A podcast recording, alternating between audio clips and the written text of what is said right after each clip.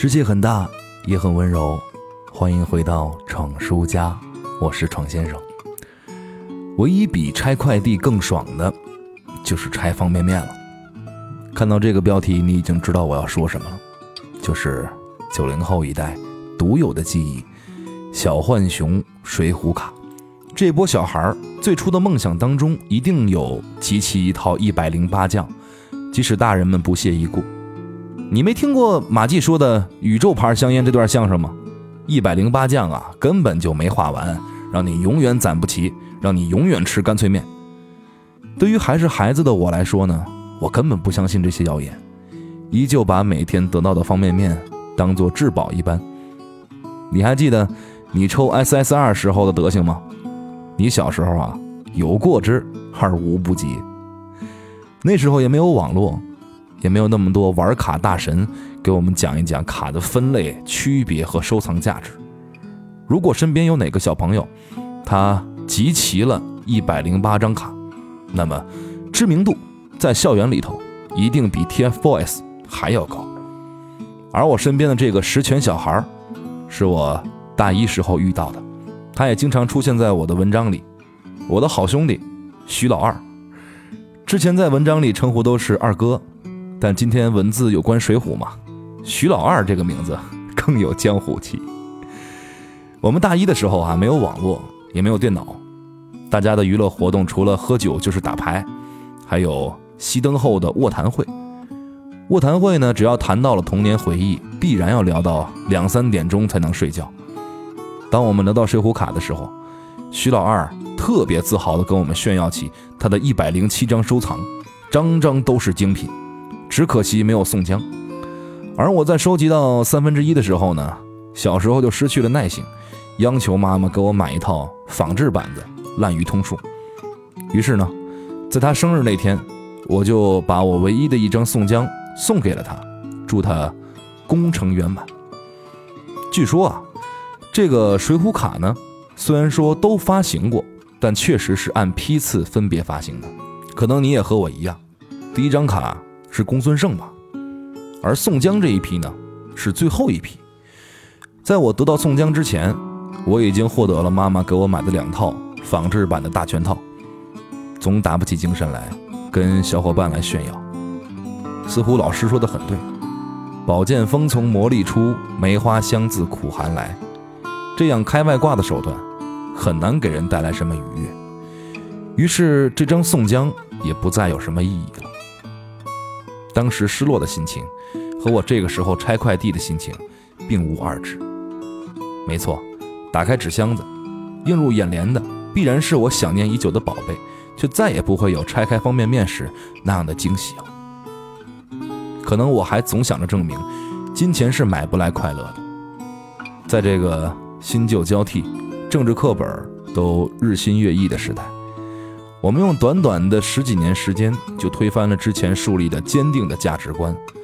我们越来越相信金钱至上，我们越来越相信有钱就能为所欲为，有钱可以让第一歌手为你做陪衬，可以让你拳打天下无敌手，可以让你看上什么就买什么。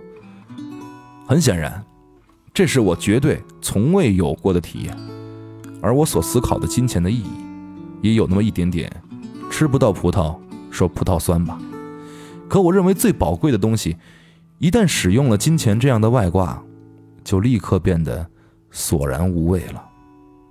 可能水浒卡对于当时的我们，并不是一件物品，是精神物质食粮双重匮乏时期的珍馐美味，是考验友谊的珍贵信物，是自信感爆棚的炫耀，也是一遍遍把玩的珍惜，更是那可贵的。少年之心。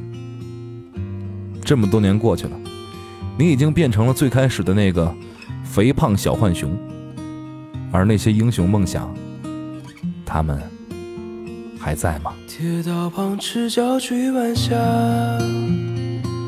玻璃珠铁刻英雄卡，顽皮筋迷藏石桥下。姥姥有那些作业吧？铁门前篮筐银杏花，茅草屋可有住人家？放学路打闹嘻嘻哈，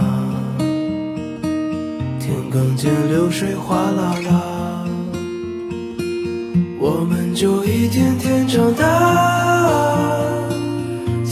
中大白兔碾压，也幻想神仙科学家，白墙上泥字铅笔画。我们就一天天长大，四季过老，梧桐发芽，沙堆里有宝藏和他，长板凳搭起一个家。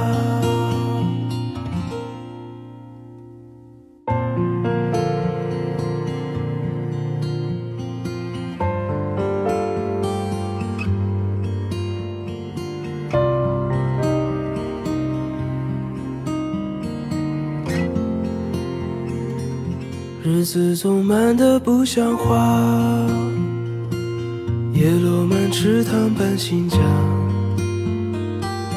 二十寸彩电披上发，五点半大风车动画，晚饭后那凉星月下，萤火虫微风弯月牙，大人聊听不懂的话。鬼怪都躲在床底下，我们就一天天长大，记忆里有雨不停下，蝉鸣中闷完的暑假，新学年又该剪头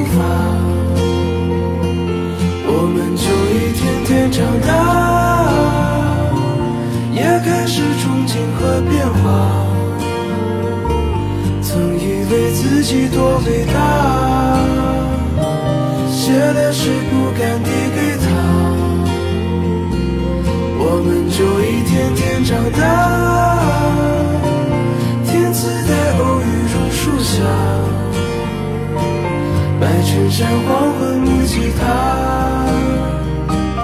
年少不经事的脸颊。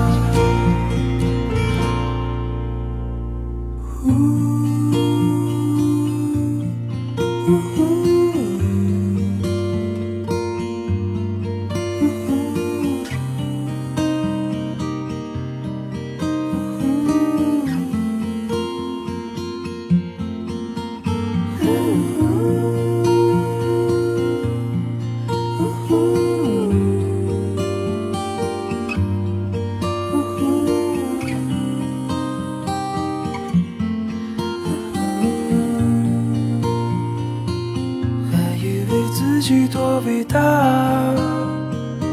写了诗不敢递给他，